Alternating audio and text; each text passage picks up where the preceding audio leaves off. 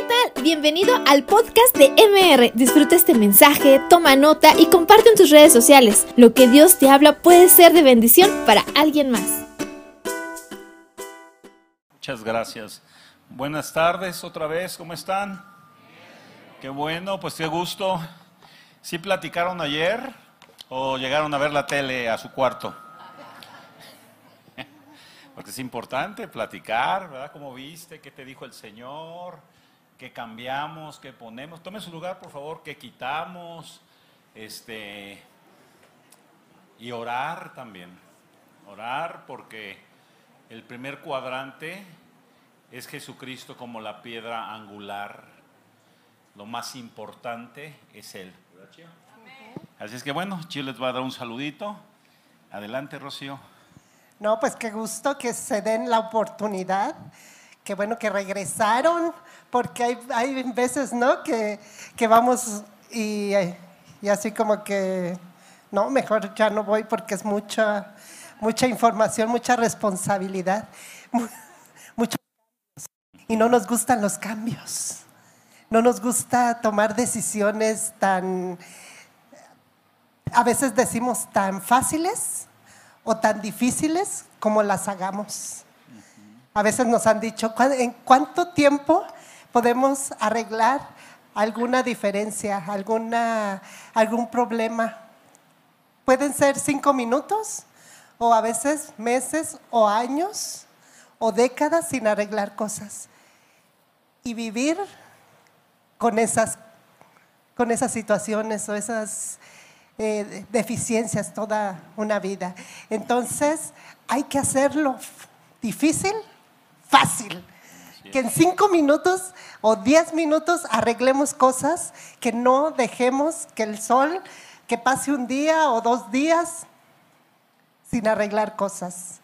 Y, y mucho menos en el matrimonio. Así es. Que Dios les bendiga y qué bueno que estén aquí. Gracias. Muy bien, gracias.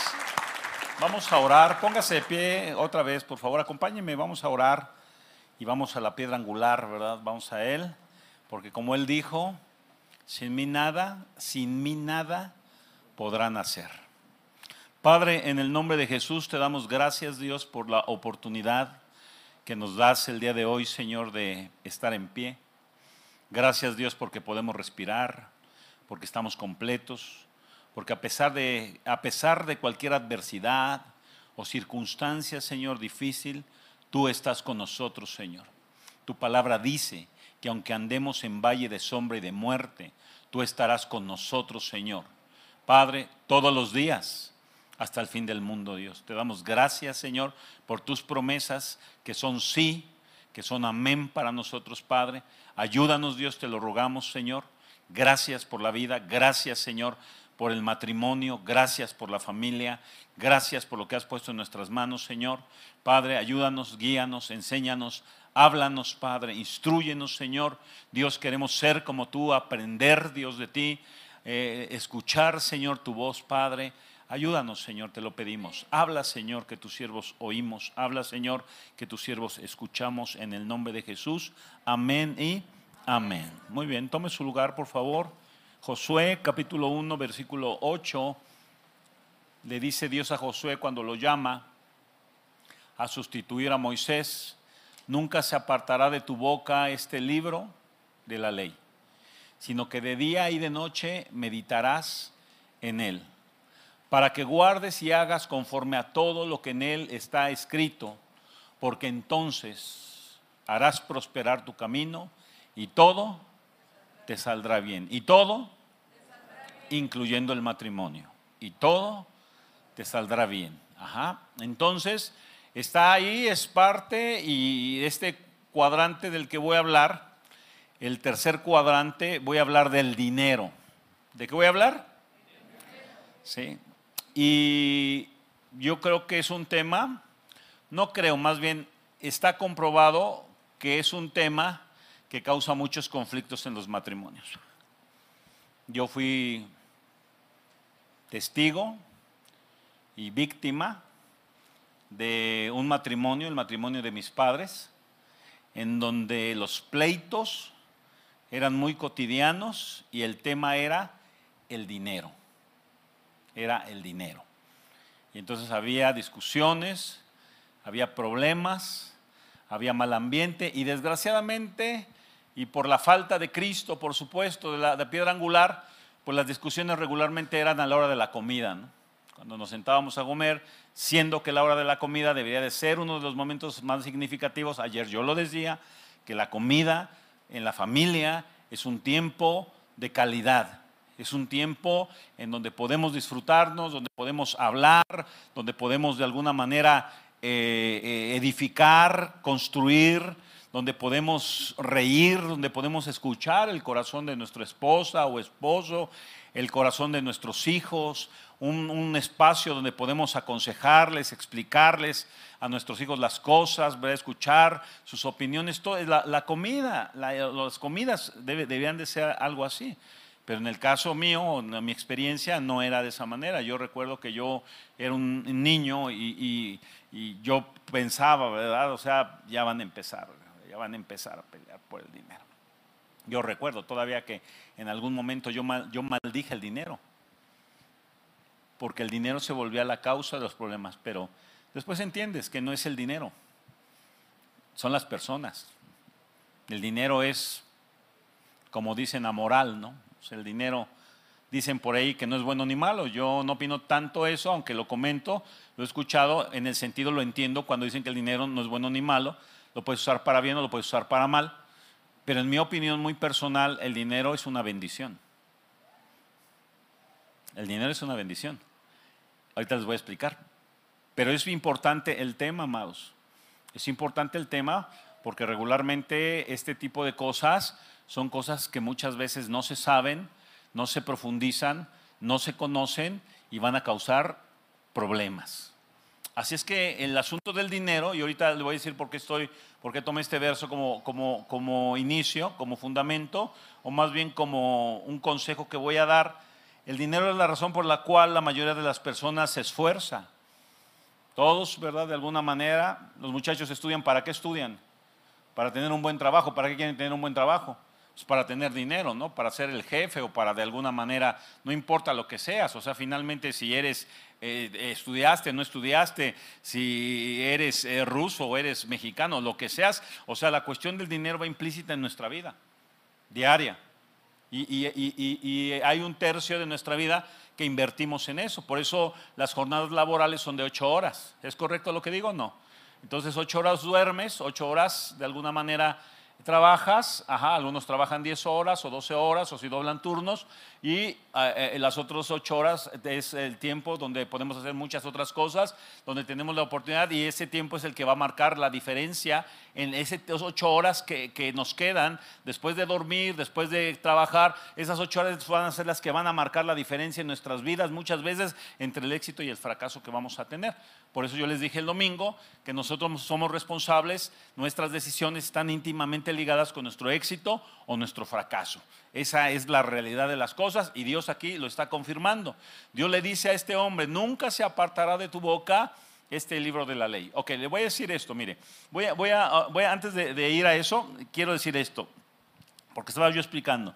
Entonces, el dinero es la razón por, la gente, por lo que la gente se esfuerza, invierte en horas el dinero es la razón por la cual mucha gente se corrompe, arriesgan la vida, pierden la salud, pierden la familia, pierden la integridad, aún, ¿verdad? Llegan a la violencia, a matar por dinero. O sea, el dinero tiene una facultad, un poder impresionante. Y si nosotros no, no, conocemos el uso, el qué, por qué y el para qué del dinero, eh, eh, se puede volver, la bendición se puede volver una maldición. Por eso yo les digo, el dinero para mí, en mi opinión, es una bendición cuando sabemos canalizar las cosas. Es como el fuego, es como el sexo. O sea, es una bendición, pero fuera de lugar se va a convertir en un problema. El fuego sirve, ¿verdad? Y todos necesitamos el fuego, pero fuera del lugar donde debe de estar, devasta y va a destruir. Entonces, ¿qué es lo que sucede? El dinero es un tema mucho, muy importante en el que la gente no le toma consideración. Es más, muchas personas se enojan cuando se empieza a hablar de dinero, se molestan. Y le, voy a decir algo, mire, si usted es de los que se molesta, usted tiene un problema con el dinero. De veras, ¿eh? De veras. Y ahorita, bueno, pues espero que después de esta plática me sigan amando. Y si no, pues ni hablar. Viviré con eso. ¿Si están aquí o no? Ok, entonces, ¿qué es el dinero? ¿Cuál es la función del dinero? ¿Y cuál es el lugar del dinero? Es lo que vamos a aprender el día de hoy. Ajá, lo que queremos saber, porque no queremos que el dinero sea causa de conflictos en mi casa. Yo no quiero que el dinero sea un conflicto en mi hogar. Y tampoco quiero tener una mentalidad de pobreza, porque no quiero pensar que mejor es no tener dinero para ser feliz, porque nos han vendido culturalmente esas tonterías, ¿verdad? Que los pobres son buenos y que los ricos son malos. ¿O no? Fíjense, por ejemplo, en la historia de México, por lo menos lo que conocemos de este país, y vemos que se hace una diferencia entre que el rico es malo y el, pobre es bueno. Entonces, ¿qué es lo que sucede? Vemos esas películas tan famosas, ¿no? Nosotros los y ustedes los. ¿Y quiénes eran los malos? Los, ¿verdad? Ese programa tan querido por todos, el Chavo del Ocho. ¿Quién era el bueno? El pobre. ¿Y quién era el malo? El señor Barriga, ¿verdad? El dueño de la vecindad. ¿sí? Y entonces nos crean una cultura equivocada. Entonces no se trata de renunciar al dinero, no se trata de no querer tener dinero, porque también hay que tener los conceptos correctos, porque dentro de la iglesia, en mi opinión muy particular, también se lo digo, a los años que tengo de cristiano, yo he visto que dentro de la congregación se manejan y se enseñan cosas que lo único que hacen es frenarnos y lo único que hacen ah, son como trampas que Satanás ha encargado de meter en la mentalidad de la iglesia eh, evangélica o cristiana, como le quiera decir, ¿verdad? En donde muchas veces luchamos con eso porque sentimos que el, que el dinero es malo. Y está usted muy equivocado. Y entonces por eso le quiero hablar de esto, porque queremos que el dinero no cause problemas en su matrimonio, pero tampoco queremos que el dinero le falte. Es más, que el dinero le sobre. Porque el objetivo sería este. El objetivo es no deberle nada a nadie. ¿Lo dice la Biblia o no? No debáis a nadie nada, sino el amarlos los unos a los otros. Uno, no deber a nadie nada. Número dos, tener todo lo que necesitamos para cubrir nuestras cuentas. Porque para eso se trabaja, ¿no? O sea, se trabaja para qué? Pues hay que pagar la luz, hay que pagar la renta, hay que ponerle gasolina al coche, hay que comer los, al comprar los alimentos, hay que, pues todo eso, amado, eh, la vida, la vida se mueve a través de la economía. Y la economía no es otra cosa más que comprar y vender o vender y comprar. Esa es la economía. Y la economía se tiene que mover. Y el dinero tiene que ser algo que se mueve, tiene que ser algo que sea dinámico. Ajá. ¿Por qué? Porque hay un poder detrás de todo ese tipo de cosas que la gente no comprende, porque no se mete en el tema, porque lo ve por afuera, porque no le gusta que le hablen de eso, porque siente que está mal, porque siente que es pecado, porque cree que Dios se enoja, porque cree que servir a, a otro Dios, porque muchas ideas que son equivocadas y no es de esa manera. ¿Vamos bien? Entonces, bueno, ok, vamos a, vamos a avanzar. Entonces, ¿qué es el dinero? Son tres preguntas. ¿Qué es el dinero? ¿Cuál es su función del dinero? Y dice, ¿y cuál es el lugar en donde debe de estar ese dinero? Ajá. Si a usted no le interesa el dinero, trabaje y le doy mi cuenta y me lo mande. El, si usted no, no se dice que usted no, mándemelo. A mí sí me sirve. De veras. Ajá. Ahora, esta, esta parte de la escritura donde Dios le habla a José son cuatro razonamientos que debemos de tener para prosperar. Porque todos queremos estar mejor de lo que estamos. ¿Es correcto o no? Por eso está usted aquí. Usted es una persona casada o se va a casar o quiere aprender porque quiere estar mejor. Porque la tendencia es esa, es querer estar mejor. Y eso está bien. De hecho, Dios mismo dice, mis caminos no son tus caminos, ni mis pensamientos son tus pensamientos, porque más altos son mis pensamientos que tus pensamientos y más altos son mis caminos que tus propios caminos. Entonces, si tú quieres prosperar, Dios lo quiere más. Amado, yo deseo que seas prosperado en todas las cosas. Y además que tengas salud, dice primera de Juan. ¿Vamos bien? Entonces, en ese sentido, Dios quiere prosperarnos. La pregunta es, ¿nosotros queremos prosperar? Esa es la pregunta. Ajá, no si Dios quiere, claro que Dios quiere, por supuesto que Dios quiere. Pero Dios tiene una forma, tiene una manera, por eso está su palabra. Y aquí vemos entonces, o vamos a la escritura que acabo de citar, que es Josué 1.8, en donde dice, nunca se apartará de tu boca este libro de la ley, sino que de día y de noche meditarás en él para que guardes y hagas conforme a todo lo que en él está escrito, porque entonces harás prosperar tu camino y todo te saldrá bien. Cuatro razonamientos para la prosperidad. Número uno, nunca se apartará de tu boca este libro de la ley. Eso se le llama fundamento. ¿Cómo se le llama? Eso es considerar la palabra de Dios, porque el que nos creó, el que es dueño de todo, es Dios. El que sabe todas las cosas es Dios. Por eso ahorita decimos cosas como Dios creó el matrimonio, porque es la verdad, no es una moda, no es un rollo, no es un asunto de nosotros. Dios es el autor del matrimonio, no es el hombre, no es la idea de un ser humano. El matrimonio nace en el corazón de Dios y tan nace en el corazón de Dios que Dios comienza esta humanidad con un matrimonio. ¿Cierto o no es cierto? Y esta humanidad se va a terminar y todo este plano se va a terminar y todo esto va a acabar con una boda. Porque es parte. Y tú y yo somos hoy la novia de esa boda. Y Cristo es el novio. Entonces nosotros nos estamos preparando para recibir al novio. Si estamos aquí o no, nos estamos preparando. Entonces, estamos aquí en la tierra. ¿Y qué quiere Dios? En lo que el novio llega, que me vaya bien, que te vaya bien. Entonces, lo primero se llama fundamento. Conoce, perdón, considera a Dios en su palabra. Nunca se apartará de tu boca este libro de la ley. Ajá. Este es el fundamento. Esto, aquí es donde tenemos que aprender, no las opiniones del Internet, amado. No lo que nos dicen nuestros cuates o nuestros amigos, nuestros compadres o nuestros conocidos. Porque vuelvo a lo mismo, el problema que tenemos es que a veces no escuchamos a Dios.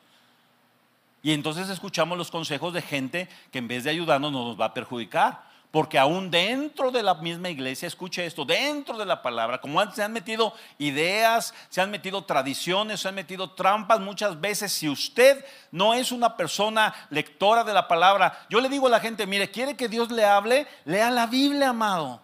De veras, lea la Biblia. Cuando usted abre la Biblia, Dios le habla a usted directamente. ¿Si estamos o no? Ahora fíjate, si usted es una persona que lee la palabra, se mete a los temas de la palabra, entonces usted sabe porque Dios le va a hablar a usted. Y entonces cuando usted se congrega en un lugar como este, usted viene a confirmar lo que Dios ya le dijo, lo que Dios ya le enseñó en la palabra. ¿Si estás aquí o no?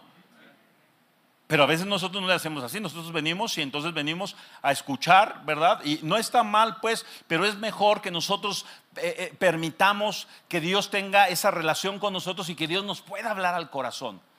Que Dios nos pueda hablar, nos, nos enseñe los temas de la vida, nos enseñe las cosas de la vida. Y entonces, cuando alguien se, se para, a mí me ha pasado, cuando alguien se para a hablar, ajá, ya tengo muchos años de cristiano, entonces yo sé que lo que esa persona está diciendo, yo sé si realmente lo que está diciendo es correcto a la luz de la Biblia. Porque a veces se puede usar la Biblia y estar equivocado. ¿Cierto o no es cierto? Le voy a dar una demostración. Cuando Jesucristo tentó a Satanás, Satanás le dijo, escrito está. ¿O no? Satanás le dijo, está escrito. Haz que tú eres hijo de Dios. Primero le dijo, ¿cierto o no es cierto? Y luego cuando le dice que se arroje del templo porque escrito está, a sus ángeles mandará para que te guarden y tu pie no tropiece en piedra. Y Jesucristo dijo, pero también escrito está, no tentarás al Señor tu Dios. Entonces fue una, una, situación, vamos a decir, fue una confrontación entre la propia palabra de Dios, mal usada y bien usada. ¿Sí estoy siendo claro en lo que estoy diciendo? Entonces, por eso nuestra responsabilidad es que nosotros seamos lectores, estudiemos la palabra, para que entonces sepamos que aunque alguien use la palabra, entonces podamos discernir que lo que nos están enseñando, aún de la palabra, tenga el espíritu correcto, tenga la intención correcta. Porque las sectas es lo que hacen. Usan la palabra y como la gente no estudia y como la gente cree todo lo que dice el iluminado, pues entonces ¿qué es lo que sucede? Pues por eso caen en las trampas. Pero con Dios no debe de ser así. Por eso Pablo decía a, los creyentes que la palabra de Dios abunde en sus corazones. ¿Vamos bien? Ok, entonces seguimos. Número uno, vamos a ver los cuatro razonamientos y vamos a avanzar porque este tema, amados, mire, lo que le voy a enseñar hoy, nomás para que se dé una idea, no es yo creo ni el 10% de todo lo que podemos hablar, pero quise tratar de sacar algo que nos sirva, que no sea práctico, pero el tema es muy extenso mucho, muy, y muy bonito. Número dos, sigue diciendo. Nunca se apartará de tu boca este libro de la ley, sino que de día y de meditarás en él. A eso se le llama perseverancia. ¿Cómo se le llama? ¿Quiere usted prosperar? Necesita ser perseverante. Ahí está el fundamento. Ahí está el fundamento, ahí está la palabra. Ok, la palabra es el fundamento. Y dice la palabra, si sobre este fundamento alguien edifica o alguien construye, el fundamento ahí está. Entonces lo que tenemos que edificar o construir tiene que estar sobre el fundamento. Ajá. Y entonces el estudio, la capacitación, la preparación, etcétera, etcétera, es lo que nosotros agregamos. Ayer le dije, les recomiendo 80% la palabra de Dios, 20% cualquier otra cosa que pueda leer. Está bien. Está bien, porque hay cosas que nosotros se nos van a hacer muy claras, a lo mejor leyendo un buen libro, yendo un buen curso de algo. Porque a veces también hasta eso, ¿verdad? A veces pensamos que si, que si no, que, que la persona que nos puede enseñar, yo le digo a la gente esto, le digo, mire, aprenda de las personas que saben. Y hay personas que no son creyentes, que no son creyentes, que saben mucho o más que uno de temas en la vida. ¿Es correcto o no? O sea, yo no sé de medicina, por ejemplo, ¿no? Pero hay gente que estudió del tema. Entonces esa gente sabe porque estudió del tema. Entonces si vamos a hablar de medicina, pues voy a escuchar a una persona que sabe del tema. Y no me tiene que decir la persona, es que el versículo tal y el capítulo tal, o sea, no me tiene que decir eso. Porque estamos hablando de ese tema. Y entonces hay muchas cosas que Dios permite y que Dios nos ha dado para que usted y yo podamos crecer, podamos aprender, podamos madurar, pero el fundamento ya está puesto, que es la palabra de Dios. Después, número dos, dijimos la perseverancia. entonces tenemos que ser perseverantes porque dice un dicho que el que persevera, alcanza. De veras. En cualquier cosa que nosotros hagamos donde no seamos perseverantes, nunca vamos a lograr desarrollar la capacidad y el potencial que tenemos para eso. Mire, cualquier cosa la podemos lograr. ¿Está usted aquí o no? Estaba viendo el otro de un video, dos videos que luego te mandan ah, en el WAP, ¿no? O que te topas por ahí. Había una persona muy, muy, muy pasada de peso. De veras es un, era un muchacho, pero gordito, ¿no? De, de, de, veras. O sea, no, no, no, no era así un gordito como yo. O sea, era un gordito, pero bien. Siento a lo mejor 50 kilos, no sé. Y entonces, como que todo el mundo se burla de él, como que las muchachas lo rechazan, como que tiene ese tipo de situaciones y se pone a hacer ejercicio y graba, graba su trayectoria.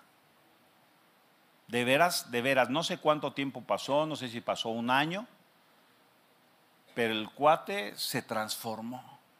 De hecho, había un programa en la televisión que se llamaba Perder para Ganar. No sé si alguno lo llegó a ver en algún momento. Y era precisamente eso, perder peso para ganar salud. Y ahí, ahí metían a la gente en un, en un régimen de alimentación y en un régimen de ejercicio, pero era perseverancia. ¿Era qué?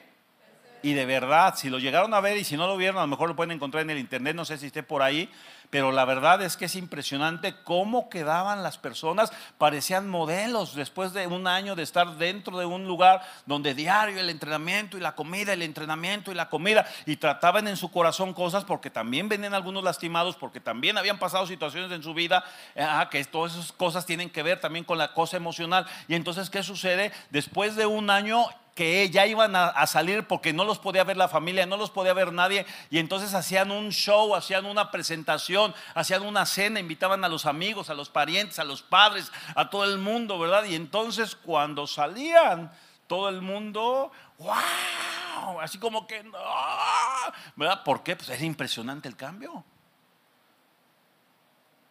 Porque si lo quieres, lo puedes. ¿Es verdad o no lo que estoy diciendo? Tu situación puede cambiar, la que me digas. No me importa el tema que me digas, todo es humano. Hay un video también donde estaba yo viendo unos, eh, eh, incluso lo usé para una conferencia que di en una ocasión, y lo pasé de los Juegos, eh, ¿cómo le llaman? Paralímpicos, donde está la gente en silla de ruedas y donde de veras con un video de música y ves lo impresionante de cómo esas personas, a pesar de la condición, a pesar de que nacieron, a pesar de que les pasó, a pesar de que no tienen sus miembros, se, de veras, o se levantan y es, es increíble. Ahí tenemos ese muchacho Nick, ¿no? Hasta comparte el Evangelio. De veras. Entonces, amado, si quieres prosperar, necesitas el fundamento y necesitas la perseverancia. ¿Amén o no amén? Necesitas la perseverancia. Si nomás le picas, pues entonces medio, más o menos. Entonces, número tres. Y luego le dice Dios. Le sigue diciendo, y entonces le dice, mm, sino que de día y de noche meditarás en él para que guardes y hagas, para que guardes y hagas, para que guardes y conforme a todo lo que en él está escrito. A eso se le llama determinación. Ahora,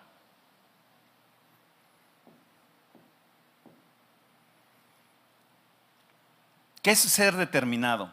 decidido,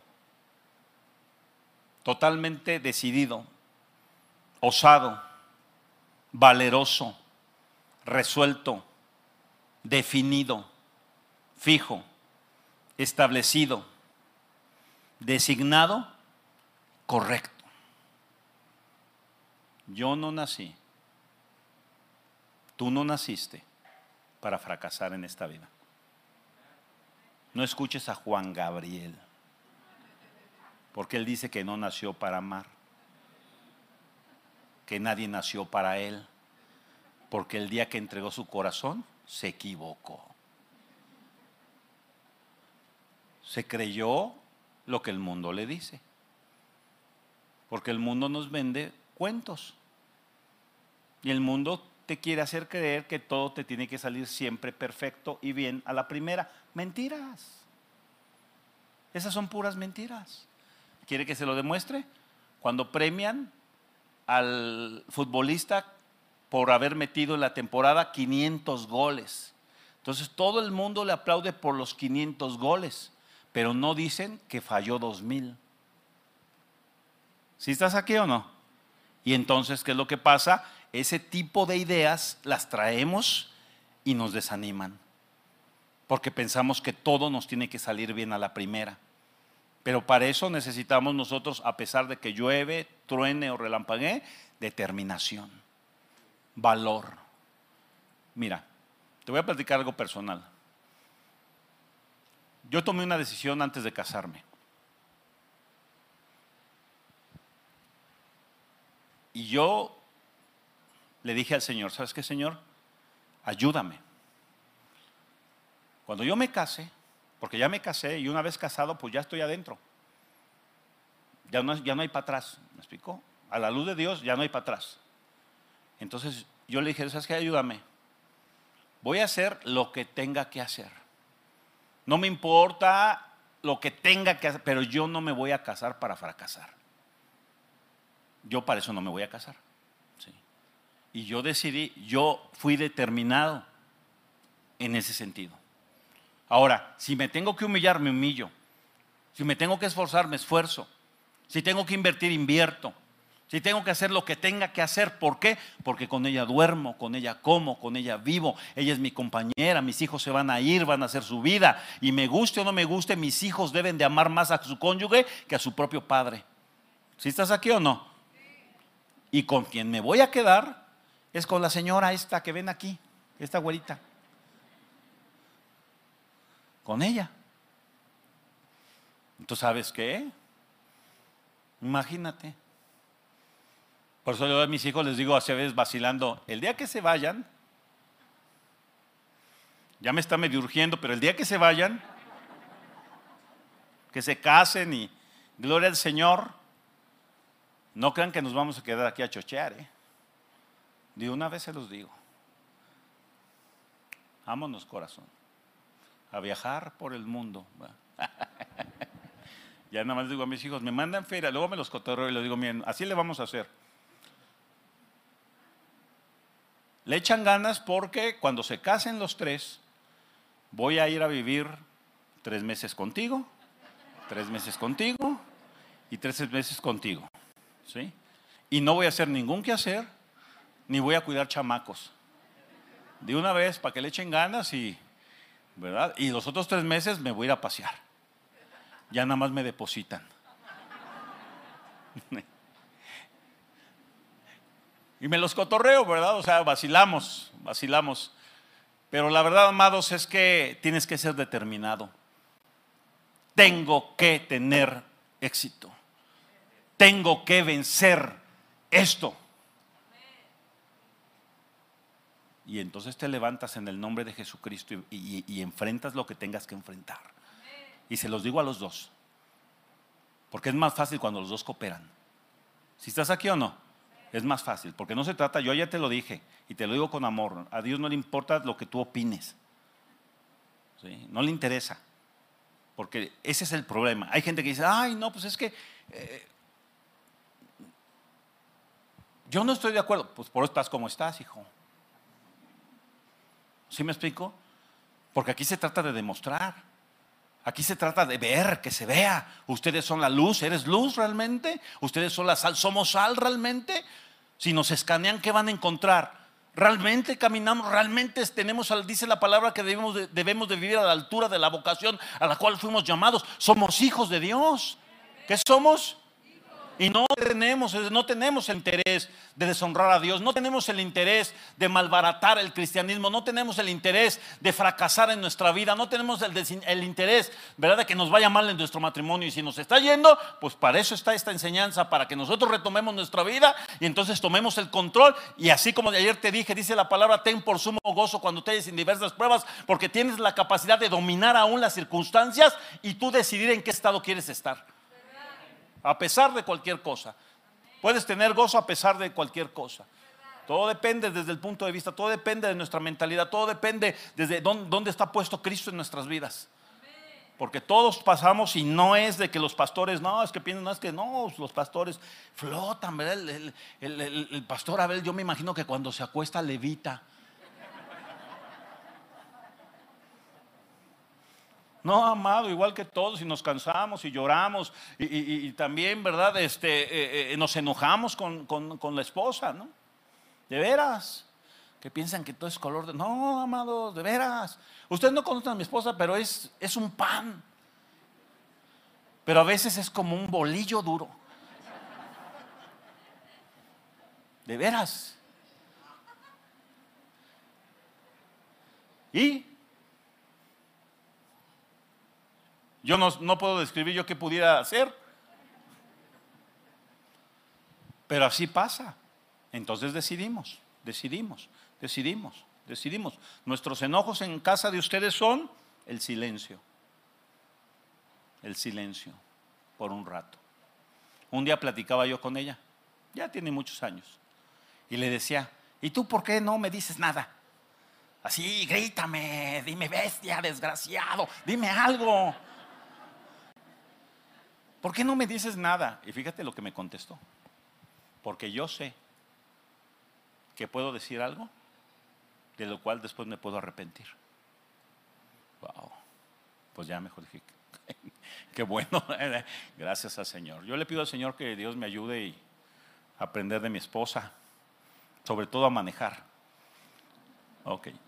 Número cuatro, y sigue diciendo, porque entonces porque entonces, consecuencia, resultado, harás, ¿qué? Prosperar, ¿qué? Tu camino y todo, porque entonces harás prosperar tu matrimonio y todo te saldrá bien. Todo. No dice algunas cosas, dice todo. Pero me llama la atención, no dice Dios, entonces yo haré prosperar tu camino. Ayer también se los mencioné. Tú te mueves y Dios se mueve. Tú haces y tú verás resultados. Si fueras sabio, dice la Biblia, para ti lo serás. Si fueras sabio, es para ti. Yo le digo a la gente, estaba hablando el otro día con un jovencito, bien rebelde, bien cabezón, y entonces yo le, me lo llevó su mamá y, no quería hablar, estaba así como un palo, ¿verdad? Y, no quería decirme nada, y ¿qué te pasa, hijo? ¿Y, qué y no me quería hablar, y le dije, mira, mi hijo, nomás te voy a decir una cosa, y porque sé que lo entiendes perfectamente bien, ¿sí? Yo no voy a tener ningún problema. Tú puedes ser como quieras y cerrarte y no hablar y lo que quieras, pero en tu vida siempre va a haber dos decisiones, hijo. De una vez sentí, compréndeme. Y esas dos decisiones va a ser una buena y una mala. Tú decides. Yo voy a seguir comiendo igual, vistiendo igual, viviendo igual, yo voy a estar bien. O sea, dicho de otra manera, yo mi vida, o sea, lo, tú eres rebelde, eres enojón, eres lo que tú quieras, ¿verdad? Pues es tu rollo. ¿Si estás aquí o no? O sea, que yo me voy a angustiar y que no, a mí me duele, porque yo quiero ver a la gente que le vaya bien. Yo quiero ver a la gente tener éxito, yo quiero a la gente, ¿verdad? salir adelante. Yo quiero escuchar testimonios como los que escuchamos. Aquí está Pilar, Aníbal y Pilar, que ellos son los encargados de los matrimonios. Y ellos son, digo, el otro día que les platicaba, pasan matrimonios que no conocían, ni siquiera eran cristianos, y alguien los invitó y qué satisfacción, ¿cierto o no es cierto? Escuchar el testimonio de que ellos dicen, nos íbamos a divorciar, teníamos problemas, pero ahora nuestra vida ha cambiado, pero ahora es diferente, porque damos gracias a Dios por este curso que nos ayudó y etcétera, etcétera. Porque sí se puede, amados. ¿Vamos bien? Ok, cuatro cosas entonces. Esto se le llama motivación. ¿Cómo se le llama? Ahora, la motivación tiene dos líneas, la buena y la mala. Y es motivación. Ahora, ¿por qué digo que tiene dos líneas, buena y mala? Porque hay cosas que te pueden motivar que tú no quieres que te pasen en tu vida. Y hay cosas que te van a motivar que quieres que te pasen en tu vida. Por ejemplo, yo voy a hacer ejercicio porque no quiero estar enfermo. Yo voy a hacer ejercicio porque quiero estar saludable. ¿Si estás aquí o no? O yo, quiero hacer ejercicio porque me quiero ver bien físicamente. Porque quiero que me vuelvan a entrar los pantalones talla 32. Simple y sencillamente. Entonces, pero motivación es motivación. Ahora, ¿qué le estaba diciendo Dios? Haz estas cosas y entonces tú harás prosperar tu camino. ¿Y todo? Motivación. Entonces, a mí, que me, a mí que me ha motivado siempre en la vida, que me vaya bien. ¿Qué es lo que quiero? Estar bien. Quiero dormir en paz. Quiero estar contento. Quiero tener una buena familia. Quiero tener un buen matrimonio. No le quiero deber nada a nadie. Quiero estar en paz. Y a pesar de que uno quiere eso, amado, he pasado cosas, de verdad, hemos pasado cosas y circunstancias y difamaciones y un montón de rollos. Y entonces, ¿qué sucede? Les platico esto. Compramos un terreno hace, algunos años atrás, en el 2009, llegamos rentando y luego le compramos a la persona una propiedad grande. Empezamos a darle pagos y empecé a arreglar la propiedad. Cuando empezó, la propiedad empezó a quedar bonita, porque era una propiedad grande, empezó a quedar bonita, entonces se me echaron para atrás y empezamos con los pleitos legales. Entonces estas personas empezaron a difamarnos. En una entramos en las situaciones legales de los pleitos legales y cuando estas personas, a la gente que conocían, a los vecinos, a todas las, empezaron a decirles que yo no les quería pagar, que yo me quería quedar con su propiedad. Y entonces hubo gente que a mí me preguntaba, oye Juan, ¿qué pasa con esto? Porque dicen que tú, pues, por favor. Bueno, llegó un punto en la situación en donde nos arreglamos, supuestamente nos arreglamos, es todo un cuento, es toda una historia, pero se las hago, ah, se las hago muy corta. ¿Qué sucedió? Espérenme tantito. ¿Qué sucedió? Que, permítanme, es que a lo mejor es un matrimonio que anda perdido. Digo para llegar aquí. Y entonces nos arreglamos, quedamos en cosas hicieron unas tranzas que consiguieron que un juez diera la orden de desalojo.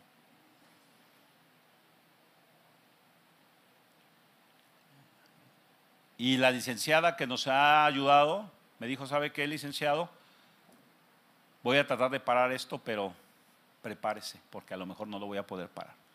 Esto está mal, esto no debe de ser de esta forma, pero les fue más fácil sobornar que darle lo que usted ya había acordado con ellos, porque ya habíamos acordado una cantidad para yo ya decir, ¿sabes qué? Tan tan se acabó aquí, échenme y vámonos, a ver dónde encuentro, porque la propiedad se le metió mucho dinero. ¿Sí estás aquí? ¿Y qué sucedió? Todas nuestras cosas a la calle. Todo, haz de cuenta que así como que tú ves todo para todo afuera, que ves que están sacando la batería y el piano y las sillas y todo a la calle. ¿Te imaginas cómo me siento? Sabiendo y que Dios sabe que yo jamás en la vida, ni en mi corazón está robarle nada a nadie, porque no tengo necesidad de eso. Y yo digo, Señor, pues ¿qué onda? ¿Y cómo te sentirías tú? Que públicamente todos los vecinos, todo el mundo ve que te sacan las chivas para la calle. Y que entonces lo que ellos andaban diciendo pareciera que es verdad. Ya le dieron su merecido al pastor. Pues ni modo. Entonces, yo qué digo, y le dije a la congre, ¿qué hago? ¿Qué hago? ¿Me enojo? ¿Me desanimo? ¿Aviento la toalla? Porque ¿sabes qué sucedió? Además de eso, alguien me dividió la iglesia en pleno pleito y se llevó gente de la congregación. Cuando más necesita uno el apoyo moral, la compañía, tu gente que has enseñado, tus miembros, las personas que les has dado tu vida. Si estás aquí, se agarraron y se fueron. Y yo le digo a la gente, ¿qué hago? ¿Qué hago? Pues yo sé lo que tengo que hacer. Si estás aquí, pues tengo que levantarme en el nombre de Jesucristo y seguir caminando hasta el día de hoy. Y te voy a hacer el cuento corto. Apláudale al Señor, pero le voy a decir qué sucedió.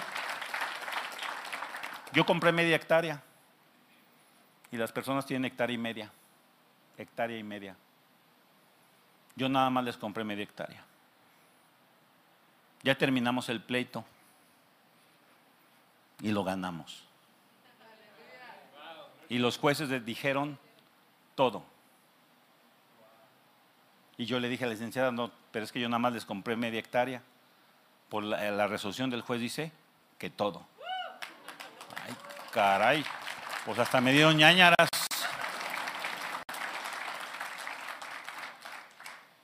Ya dice, ya después usted si quiere ve, pero es, si el juez dijo, y usted va a hacer lo mismo que le hicieron.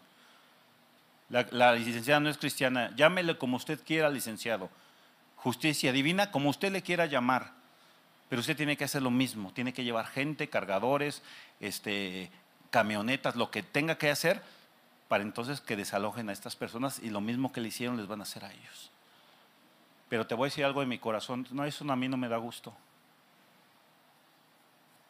Porque no estoy buscando venganza. ¿Sí estás aquí o no? Y yo le dije a la licenciada, yo nada más les compré esto.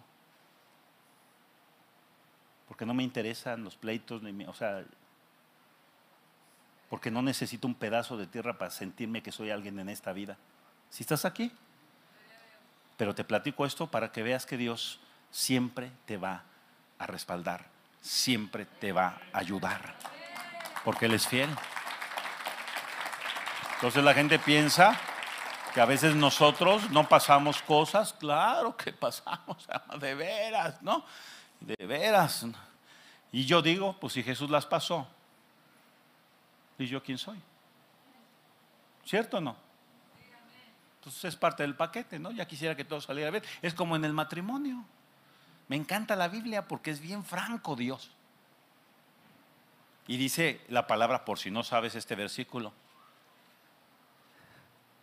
¿Quieres no tener aflicción? No te cases.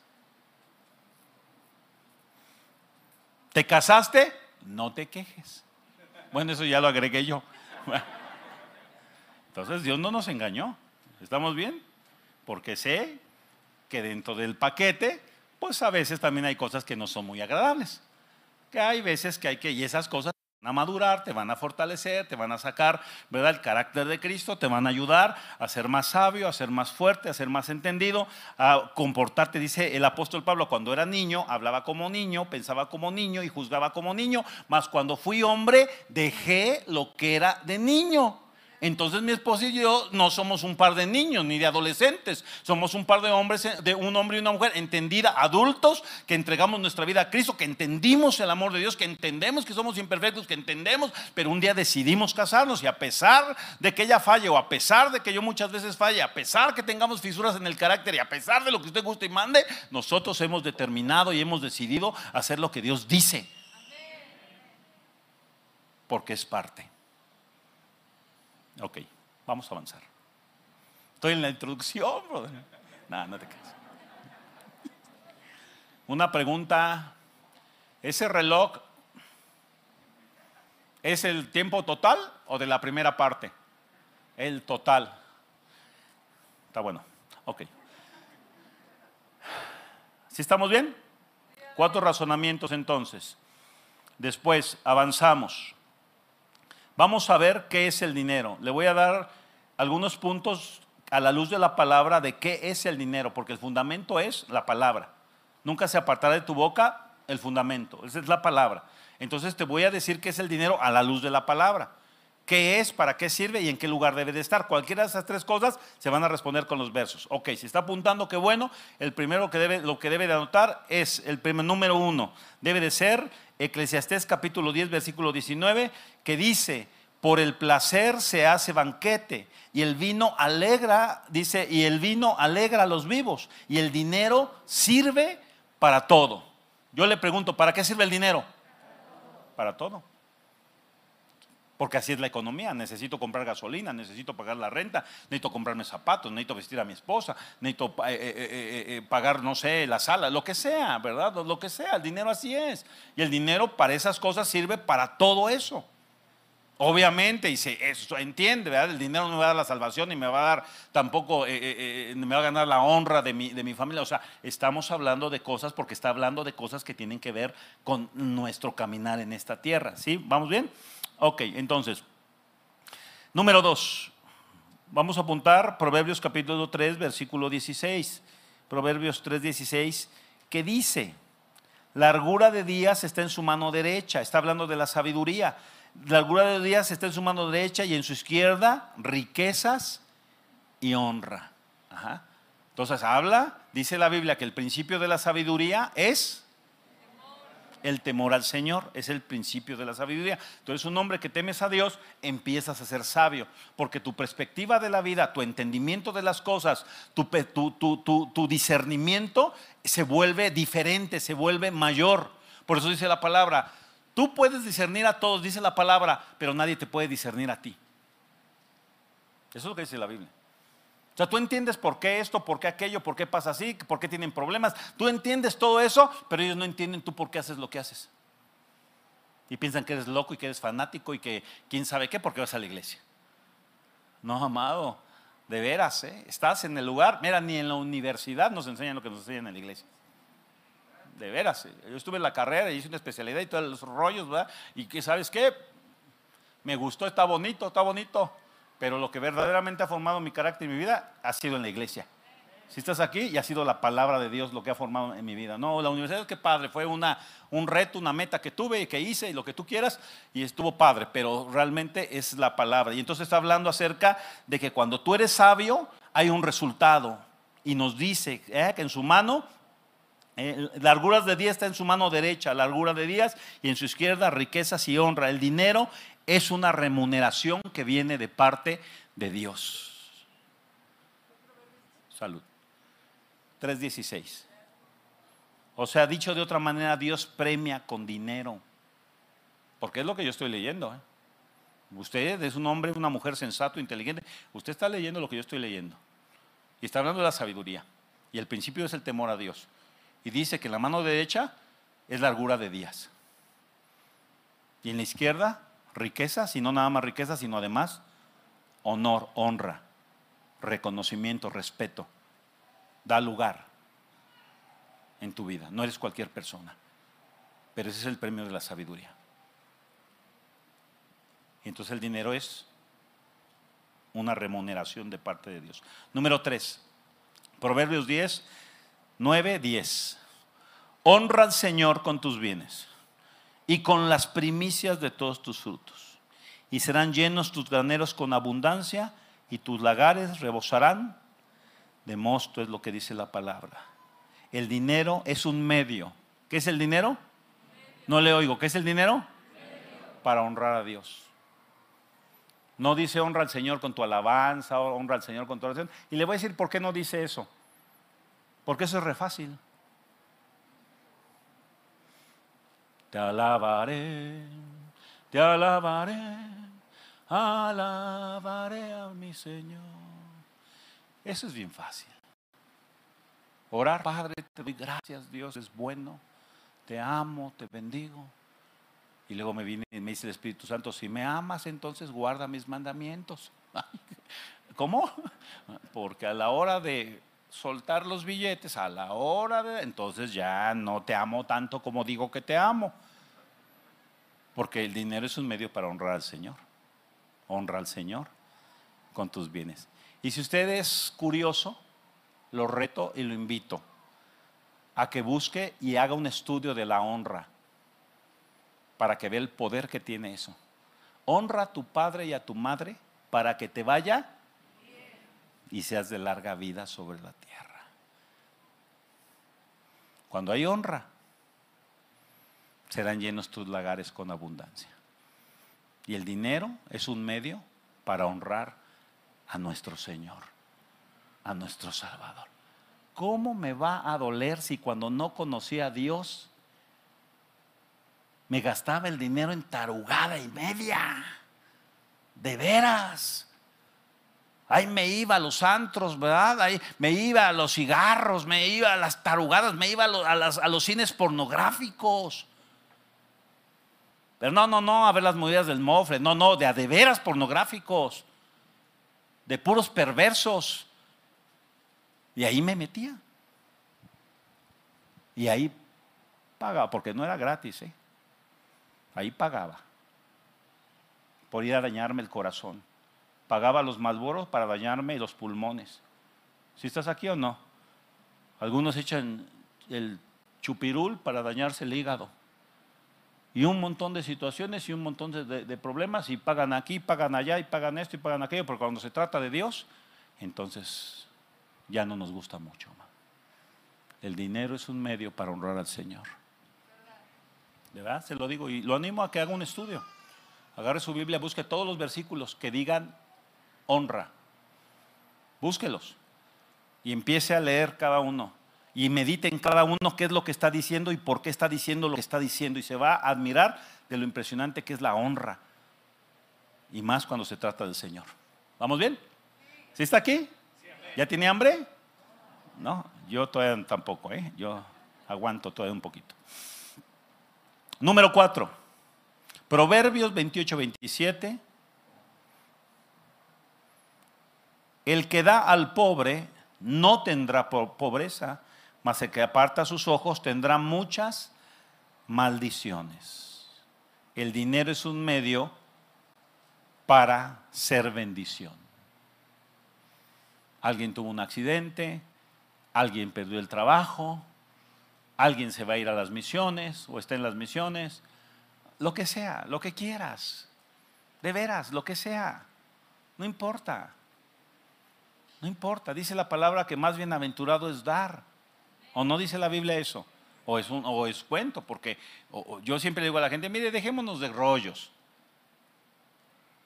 nomás hay dos cosas, o es verdad o es mentira, nomás hay de dos. No hay tres. Nomás son dos cosas. O es verdad o es mentira. Y lo que aquí nos está diciendo la palabra, o cuando la palabra nos enseña ahí en el libro de los Hechos, más bienaventurado es dar. Más bienaventurado es. Ese es el versículo de los boxeadores. Más bienaventurado es dar. Ahora, por eso el dinero es para hacer bendición a las demás personas. No tienes ni la menor idea de lo que una ofrenda le puede hacer a alguien en su vida. De veras, de veras. ¿Y sabes qué sucede cuando tú bendices? La gente te bendice. Y dice la Biblia que en la boca está el poder de dar la vida o de dar la muerte. Te voy a platicar una historia. Yo cuando puse, hace muchos años, puse un negocio de ropa. Puse un negocio de ropa ahí en el centro de la ciudad. Y es toda una historia, pero me iba bien, me iba bien. Pero entonces, a veces por ese lugar pasaba la gente grande a pedir. Porque algo que yo, a mí me ha movido muchas veces es la gente grande. ¿Y sabes por qué? Porque me recuerda a mis padres. Y yo gente, por ejemplo, de viene viene, veo gente grande que está de cerillo en los supers y yo de verdad agradezco al Señor por esos, esos, esos negocios que le dan esa oportunidad a la gente que ya no le dan trabajo en algún otro lugar. ¿Si estás aquí o no? Y gente que luego está en los semáforos y vende cacahuatitos o vende chicles o algo y que se buscan ganarse la vida. Y entonces yo recuerdo NASA, eh, en aquellos años que yo eh, eh, llegó, llegaba una persona ahí grande, porque deja de a la gente grande, o sea, la gente grande. Si van, vienen jóvenes que yo veo que todos están macizos, no, no les doy nada. Yo. Pero la gente grande me mueve. Y entonces yo le daba a la persona. Venía, se paraba en la puerta y me pedía una ayuda, así como no, entonces entraba a la caja y le daba. O a veces me metía la y le daba. ¿Sabes qué me decía? Que Dios lo bendiga. Luego, a la siguiente semana, era uno y después era otro. Y después a la otra semana era uno, luego era otro, luego era otro. Y luego a la siguiente semana era uno, y luego era otro, y luego era otro, y luego era otro. ¿Sí me explico? Y entonces, ¿qué sucedía? ¿Qué me hacía Dios? ¿Qué me hacía? Me retaba Dios. Ahí está la oportunidad. Y entonces yo les daba, y ¿sabes qué hacían? Me bendecían. Bendígame. Hasta abría la puerta del negocio. Chele, chele. Bendígame. Y de verdad te lo digo. El dinero es para hacer bendición para las personas. Hay gente mucho menos afortunada que tú y que yo. Yo le digo a la gente, pobres, por favor, en este país no sabemos qué es eso. La gran mayoría de la gente no sabe qué es la pobreza de veras. O sea, para la gente ser pobre es que no tiene para el taxi. De veras, o que no puede ir al cine. O sea, ya sienten que están en la pobreza, ¿no? No, amados. En este país no sabemos. Así es que tenemos la oportunidad de que vivimos en un país totalmente bendecido por el Señor. Un país de oportunidades, un país generoso. Y si nosotros queremos provocar al Señor, queremos provocar la bendición, bueno, pues entonces seamos generosos también, porque el dinero sirve para ayudar a las personas, para hacer bendición. Número 5. Dice 2 de Corintios 9:6. 2 de Corintios 9:6. Pero esto digo, dice el apóstol Pablo el que siembra escasamente, también segará escasamente. Y el que siembra generosamente, generosamente también segará. Enseñanza de primaria. Y luego dice, ojo, cada uno dé como propuso su corazón. No con tristeza, no por necesidad, porque Dios ama al dador alegre. Le voy a explicar. En la iglesia se ha interpretado, cada uno de como propuso su corazón. Pero regularmente cuando se trata de dar, cada quien propone dar el de a 20 pesos. Porque Dios dice que lo que propuso mi corazón. No, no, le voy a explicar que está diciendo. Primero da la clase de primaria y dice, miren, les voy a explicar muchachos, ¿eh? Pónganme atención. Siembras poquito, vas a recibir poquito. ¿Entendieron? Sí. Si siembras mucho, vas a recoger mucho. ¿Entendieron? Sí. La pregunta es, ¿cuánto quieres recibir? ¿Mucho o poquito? Entonces por eso dice, cada uno de como propuso en su corazón. ¿Qué propones en tu corazón? ¿Ganar mucho o ganar poco? Pero como en esta cultura tenemos mentalidad de lotería, que con tres pesitos y ráscale, te haces millonario. ¿Me explico? Y lo que te está diciendo, no. Ahora me llama la atención y cuando yo vi esto y yo le diga al Señor, a ver, pero explícame esto, Señor, porque no entiendo. Porque Dios ama, pues no que Dios ama a todo el mundo. ¿No dice la Biblia eso? Porque Dios ama al dador alegre. Y dice la palabra, de tal manera amó Dios al. Entonces, ¿qué pues, Señor? Por eso andan diciendo que la Biblia se contradice, Padre. Por eso luego te andan ahí diciendo cosas.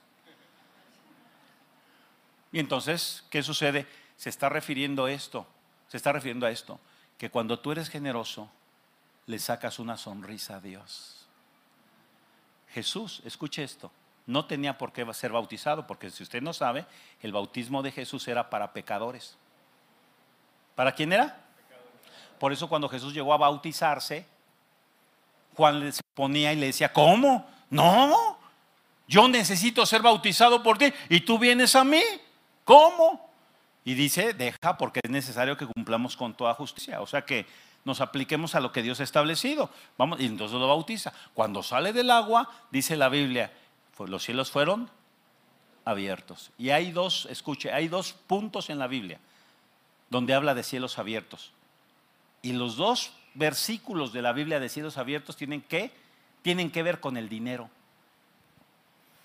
Te abrirá el buen Señor o nuestro buen Señor el cielo para derramar sobre tu vida la lluvia. Ta, ta, eso está en Deuteronomio 28. Si no les abriré las ventanas de los cielos y derramaré sobre ustedes bendición. ¿Hasta qué? ¿Hasta qué? ¿Hasta qué? Sobre y abunde. ¿Si captamos o no? Entonces, dice la palabra, que vino el Espíritu Santo en forma corporal como de paloma y se posó sobre Jesús y se oyó una voz del cielo que dijo, este es mi Hijo amado en el cual tengo, dicho de otra manera, me saca una sonrisa, me agrada. Y cuando tú eres así, dador alegre, entonces le sacas una sonrisa a Dios. Pero no te engañes, por favor. No quieras sembrar poco y cosechar mucho porque no funciona de esa manera. ¿Sí estamos aquí o no? Entonces, aprende, enseña a tus hijos, ponte de acuerdo con tu esposa y practique la generosidad. Tus vecinos, las personas que van, la gente indigente, los indocumentados, los ancianos, los niños pobres, una institución que ayuda a niños con cáncer, lo que sea, donde se te ocurra, deja que Dios obre en tu vida. Y me canso, me cambia el nombre, me pongo pánfilo. Si tu vida no cambia radicalmente, hablando económicamente. Porque también te voy a decir una cosa, no nada más tiene que ver lo económico, amado, también tiene que ver la cuestión del corazón. ¿Vamos bien? Vamos a descansar, ¿qué le parece? Vamos a... ¿Hay cafetería? ¿Agüita? Agüita, allá atrás hay agüita, estírese, vaya al baño, platique un poquito, como dijo Ivette, haga por ahí unos amigos, preséntese y vamos a ponernos de pie y vamos a dar unos minutos, 15 minutos vamos a dar para que podamos estirarnos, ¿sale? Y ahorita los veo. Las personas que hoy vienen por primera ocasión o ayer vinieron por primera ocasión, nos gustaría que pasaran allá a la mesa de la amistad. Vamos a estar los pastores para saludarlos, para darles un abrazo, para orar por ustedes. Gracias.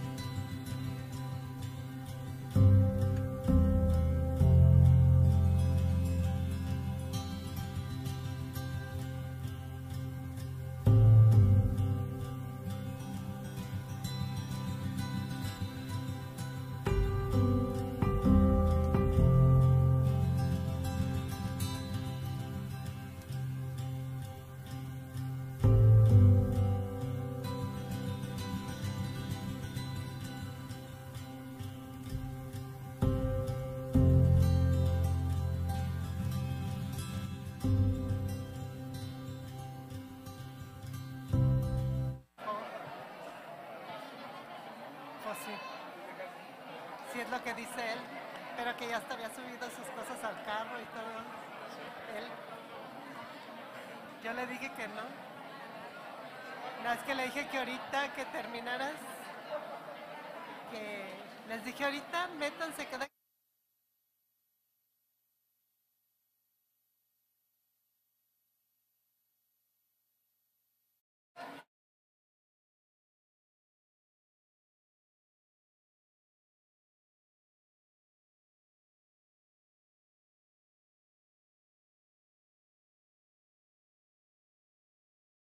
punto que vimos final, o este último punto, el que siembra escasamente, también segará escasamente, eh, le voy a dar una recomendación también, pues es obviamente que no podemos por causa del tiempo ver todo el contexto, ¿verdad? Pero si usted puede, lea, lea lo que continúa en los versículos. Porque, por ejemplo, ese, ese verso está tremendo. Ajá. Porque luego dice que poderoso es Dios para hacer que abunde en ustedes toda gracia, a fin de que teniendo en todas las cosas todo lo necesario, abunden para toda buena obra, porque dio y repartió a los pobres. Y, o sea, entonces te enseña muchísimas cosas. Pero yo ahorita nomás les doy así como una, como una, como les pongo una pequeña base y a usted yo le recomiendo que, por eso yo le decía, métase a los temas, tenga curiosidad, si tiene curiosidad, vea, busque, en, ahorita con la tecnología que hay, puede buscar lo que les decía de la honra, por ejemplo, busque todos los versículos de la honra y léalos. Ahí ya, ya no es como antes, ¿verdad? Pues antes teníamos nuestra Biblia, nuestro, y a buscarle, ¿verdad? Así a, la antigüita, ¿no? No, pues ahorita es más rápido, porque usted le pone ahí a la Biblia que tiene en el teléfono, le pone la palabra y le salen los versículos, ¿no? Y ya nada más los busca y, y los lee y Dios le va a hablar. Ajá. Entonces, ¿quiere saber más del dinero? Busque el tema de la prosperidad, busque el tema de la ofrenda, busque el tema del diezmo, busque el tema de dar, busque esas palabras que son claves y Dios le va, le va a mostrar muchas cosas. Pero ok, vamos a continuar. Entonces, ese punto que vimos es el 5, el dinero es semilla. ¿Qué es el dinero? Es una semilla. Y si ve una semilla, si yo le enseñara una semilla, por ejemplo, de naranja que tuviera yo en la mano y le dijera, ¿qué ve? Usted me dio una semilla, pero ¿qué más ve? No, pues veo un árbol. Vea más profundo, ¿qué más ve? Pues veo un bosque. Y veo un bosque que da muchas, muchos árboles y los árboles dan muchas naranjas y las naranjas dan muchas semillas y esas semillas dan muchos árboles que van a dar, ¿me explico? Y es un potencial impresionante. Por eso Dios nos revela de esa manera las cosas. Pero el diablo le va a pegar por ahí, ¿eh? de una vez se lo digo, igual que ayer de la comunicación, el diablo también y va a usar un montón de cosas. Yo le digo a la gente, no se ande metiendo en el internet, hay un montón de gente que ni sabe, que ni conoce, que usted, no, muchos los usa el diablo, ¿verdad? ¿Por qué? Porque nos quiere tener pobres. Porque escuche, la gente próspera que ama al Señor es mayor bendición. No es lo mismo que yo ame al Señor y que no tenga dinero, porque si no tengo dinero, pues a lo mejor voy a orar por los pobres, ¿verdad? O voy a orar por las circunstancias, pues porque no tengo. Pero si amo al Señor y tengo feria, no, amado, ¿verdad? ¿Qué nos va a parar? ¿Me explico? Que hay que comprar, pues hay que comprar y que hay que hacer, hay que hacer y que hay que levantar, hay que levantar. Y entonces, ¿por qué? Yo le digo a la gente, siempre en la iglesia tradicional estamos esperando que nos regalen las cosas. ¿Y por qué nos van a regalar? Si Dios nos puede dar la capacidad de pagar, de comprar. Si estamos aquí o no, Dios nos da esa capacidad, pero aquí están los principios. Entonces el dinero, entre otras cosas, es semilla. Ok, seguimos avanzando. Me voy un poquito más rápido por cuestiones de tiempo. Eh, número 6. Mateo capítulo 6, versículo 19. En adelante dice Jesús, no se hagan tesoros en la tierra donde la polilla y el orín corrompen, donde los ladrones minan y hurtan, sino háganse tesoros en el cielo, donde ni la polilla ni el orín corrompen, donde los ladrones no minan ni hurtan, porque donde está su tesoro, allí estará su corazón. Entonces, ojo, el corazón, diga conmigo, mi corazón, sigue mi tesoro. O sea, dicho de otra manera, mi corazón se va a ir detrás de lo que es mi tesoro. Si mi tesoro es mi coche, entonces mi corazón va a estar ahí y mi dinero va a estar ahí. Por eso dicen, no se hagan tesoros en, esta tierra. Porque tu corazón va a seguir tu tesoro. ¿Qué es tu tesoro? El placer, la comodidad, la diversión. Ahí vas a meter tu feria. ¿Qué es tu tesoro? ¿La obra de Dios? Ahí va a ir no todo tu dinero. Claro que no, porque Dios es justo. Dios es justo y Dios es bueno además. ¿Vamos bien? Pero tiene que usted también aprender, no tengo tiempo de eso, pero una cosa es el diezmo y otra cosa es la ofrenda. Son dos cosas diferentes y funcionan diferente. Aprenda, busque, busque en la palabra, busque ofrenda, busque diezmo, lea y note las diferencias, qué es una cosa y qué es la otra cosa. Pero se lo digo de una vez, diezmo no es semilla. Ofrenda es semilla, diezmo no es semilla. Diezmo es pacto. ¿Diezmo es qué? Diezmo es derecho legal. Diezmo, ofrenda es semilla. Dicho de otra manera, el diezmo no produce, no multiplica. El diezmo solamente es una cuestión de integridad de parte de nosotros hacia Dios. Porque usted da un diezmo de lo que ya recibió. No lo va a dar para recibir, no. Usted lo da por gratitud e integridad. Entonces yo ya recibí, recibí 100 pesos, agarré mis 10 pesitos de lo que Dios me dio y entonces di mi diezmo. Y eso es integridad. Estoy siendo íntegro delante del Señor, estoy siendo agradecido. Son muchos factores que hay en ese sentido y estoy dándole a Dios siendo obediente lo que Él me está diciendo, porque dice la Biblia que todo el diezmo de la tierra del Señor es. Entonces. Ahora, pero yo digo, pero yo quiero prosperar, pero yo quiero que me vaya bien. Bueno, entonces uso la semilla. Y la semilla es la ofrenda. Pero le voy a dar una noticia ¿eh? para que ni se me vaya a locar. Si usted no diezma, la semilla no funciona. ¿Si está aquí o no? Se lo voy a poner así, haga de cuenta que el diezmo le da el derecho legal de sembrar en el campo del Señor. Y usted puede tener semilla, pero si no tiene campo, pues ¿de qué le sirve la semilla? Abusado con esas cositas porque son mucho, muy importantes. Ok, avanzamos pues. Me voy a tratar de ir, como le dije, un poquito más veloz. ¿eh? Número 7. ¿Vamos bien? Ah, pero ahí no dije qué.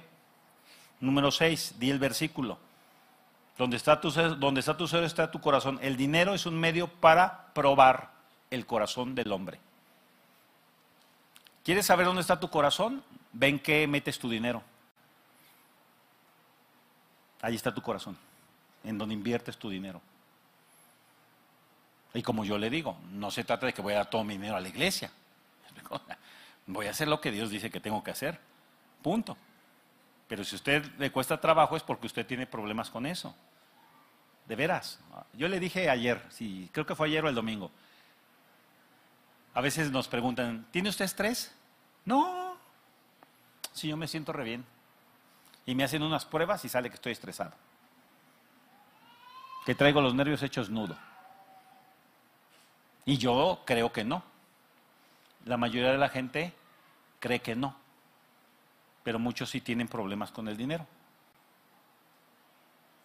¿De veras? Mire, le voy a hacer la pregunta, nadie levante la mano ni diga pío. Nomás en su corazón. ¿Es usted codicioso? ¿Tiene problemas de codicia? No, ¿yo?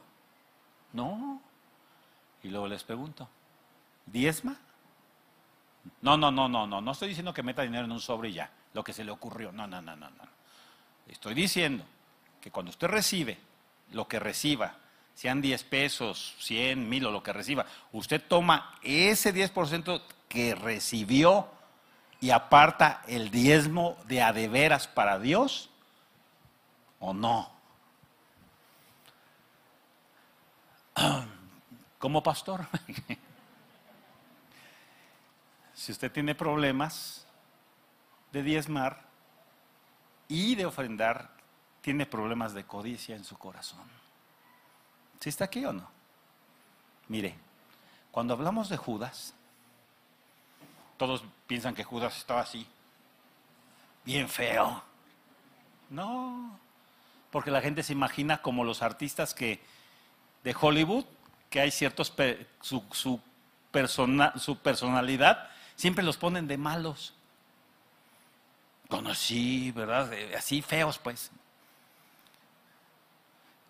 Pero ¿qué le pareciera? Piensa en un Judas como Brad Pitt. Simpático, agradable, buena onda, con buena conversación, guapo, esbelto, dinámico. ¿Y qué salió? Problemas de codicia. Y por eso entregó a Cristo. ¿Si estás aquí o no? Por eso no se deje llevar por las apariencias. Usted mismo tiene la facultad, porque dice el apóstol Pablo, pruébese cada uno a ver si todavía están en la fe. Pruébese cada uno. Yo no tengo que irme ando asomando y viendo, viendo, y, cuánto ganas, a ver, eh, brother, cuánto ganas, a ver, enséñame la nómina, a mí qué me importa. ¿Si estás aquí o no? A mí qué me importa, yo como pastor yo recibo y Dios sabe si la gente da o no da y si dan lo que deben de dar o no dan. Yo con eso agarro y empiezo a repartir porque pues necesito repartir, ¿verdad? Necesito pagar cuentas, necesito hacer un montón de cosas, pero pues yo no ando viendo qué onda, ¿por qué? Porque si fuera sabio, para ti lo serás. Si fuera sabio, para ti lo serás. Así es que abusados con estas cosas. Porque estos temas a la gente no le gustan, ¿eh?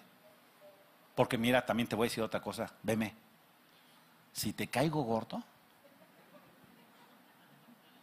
es porque el diablo te está soplando el oído. De veras. Muchos se enojan. ¿Yo qué? Yo no escribí la Biblia. Yo no me la enseño y la vivo. Y mira, tú sabes cómo vivo, cómo estoy. A mí que no me digan que no funciona. Y dejen de estar oyendo basura en el Internet. ¿Quiere que Dios le hable? Agarre la Biblia y dígale a Dios, enséñame Padre, enséñame, porque quiero que mi vida y mi matrimonio no falte absolutamente nada. Y no solamente que no falte, quiero tener más, porque teniendo más puedo ayudar a un montón de gente y puedo hacer un montón de cosas para ti. ¿Me explico? Y entonces usted echa a andar la máquina y no se detiene. Y no se detiene. Así es que vamos adelante. Ok, dije que me iba a apurar y no me estoy apurando. Así es que, oye, ¿y cómo le vamos a hacer? Bueno, ahorita vemos. Número 7. Hay dos versículos, apúntelo, Proverbios 18, 16, que dice, la dádiva del hombre, la dádiva del hombre le ensancha el camino y le lleva delante de los grandes. Ojo, la dádiva del hombre le ensancha el camino, le lleva delante de los... La dádiva es... Te voy a decir qué sucedió un día. Un día fui a un evento, bueno, me invitaron a un desayuno porque iban a hacer un evento de oración en la Ciudad de México. Y entonces en ese momento, en ese momento levantaron una ofrenda. Pero entonces, ¿qué sucedió? Pues yo fui de, vine de, ese laye, yo no traía en ese momento, pues no traía, yo considero lo suficiente para dar una buena ofrenda. Pues me iban a agarrar, pues iba a dar a lo mejor, no sé, 200 pesos, ¿no? O, o 500 pesos, yo no sé. Entonces yo me acerqué con uno de ellos y le dije, ¿sabes qué? Mira, es que nos agarran así pero todos podemos dar un poco más. Yo quiero dar, yo quiero dar una ofrenda para el evento de mil dólares, le dije. Ay, pastor, muchísimas gracias y la manga, lo que tú quieras. Y envié mis mil dólares. Cuando volvieron a hacer una reunión para ese evento y me vieron que llegué, inmediatamente me llamaron a sentarme en la mesa de los chipocludos, de los ungidos, de los, de los que levitan.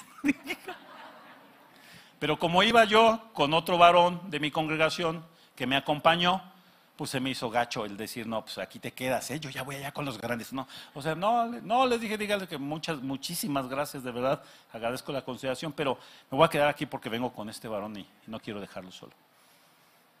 Pero la dádiva del hombre te ensancha el camino. ¿Si estás aquí o no? Y te lleva adelante de los grandes. Y no me estoy refiriendo a la misconería, no me estoy, me estoy refiriendo a las cosas que salen de tu corazón para bendecir. Tú no sabes el día de mañana las puertas que Dios te va a abrir, ni te imaginas lo que Dios es capaz de hacer. ¿A quién vas a conocer? ¿De dónde te van a llamar? ¿Qué oportunidades van a venir? No sabemos. De veras, no sabemos. Cuando te platico del problema que nos echaron para afuera, de veras, te lo digo, aquí está mi esposa, Abel lo sabe. Yo ya dije, ya, ¿sabes qué? Cuando nos estaban sacando, yo dije, ya estuvo, ya, ya, ya. Ya, ya que se queden con la propiedad, ya. Ahí estuviste tú, Aníbal. Pues animándonos, consolándonos, porque pues no es fácil. Nunca me imaginé. Siempre confié en el Señor. Yo caminé, yo dije, ya estuvo, pero te digo, es toda una historia. Estábamos dispuestos a decir, ya, renunciamos a todo eso, estuvimos dispuestos a eso, le dijimos a la iglesia, pero por errores del otro lado, tuvimos que regresar al pleito, por errores del otro lado, porque me quisieron todavía afectar más. Y regresé otra vez al tema. Y nunca pensé que la resolución fuera a ser de esa dimensión. De veras. Nunca me imaginé eso. Pues yo dije lo que es, ¿no? Pero a pesar de eso, también le dije a la licenciada esto, mire licenciada, le voy a decir una cosa, haga su chamba y sea franca conmigo. ¿Vale la pena seguir con este rollo? Porque ya no tengo dinero pues me sacaron, no teníamos dónde meternos, o sea, pues todo, pues imagínate que el domingo llegas y ya no tienes congre. Y todo el chiverío de cosas y todo, ¿y dónde? Me, o sea, fue una cosa, y yo a los licenciados, porque nos estuvieron defendiendo, les daba una mensualidad, lo que le llaman una iguala, y les daba yo una iguala mensualmente, y les daba yo 15 mil pesos mensuales para que nos defendieran. Cuando llegó toda esta situación, pues ¿de dónde, hijo? ¿De dónde? Y le dije a la licenciada, usted dígame la verdad, ¿vale la pena seguir con ese asunto, licenciada? Pues yo no tengo para darle. ¿De dónde le doy? Me dice el licenciado, sí, sí vale la pena seguir con esto. Le digo, vamos a hacer una cosa. Si usted dice que vale la pena, échele. Si ganamos, le doy su parte. Pero ya no le voy a dar un 5, ni para el camión.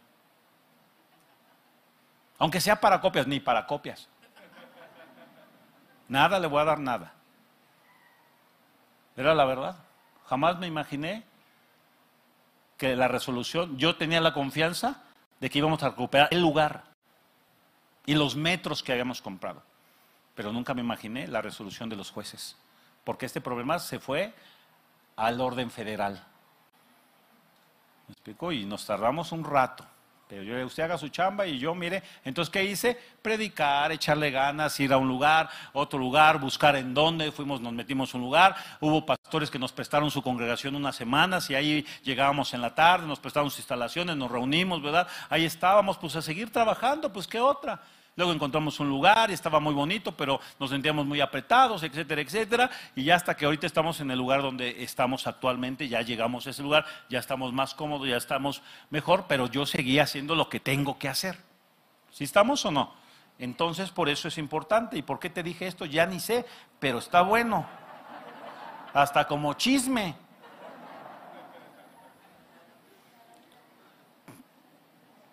Ah, ya, el dinero es una llave que abre las ventanas de los cielos y de la tierra. Por eso la deriva del hombre ensancha el camino y lo lleva delante de los grandes en la tierra.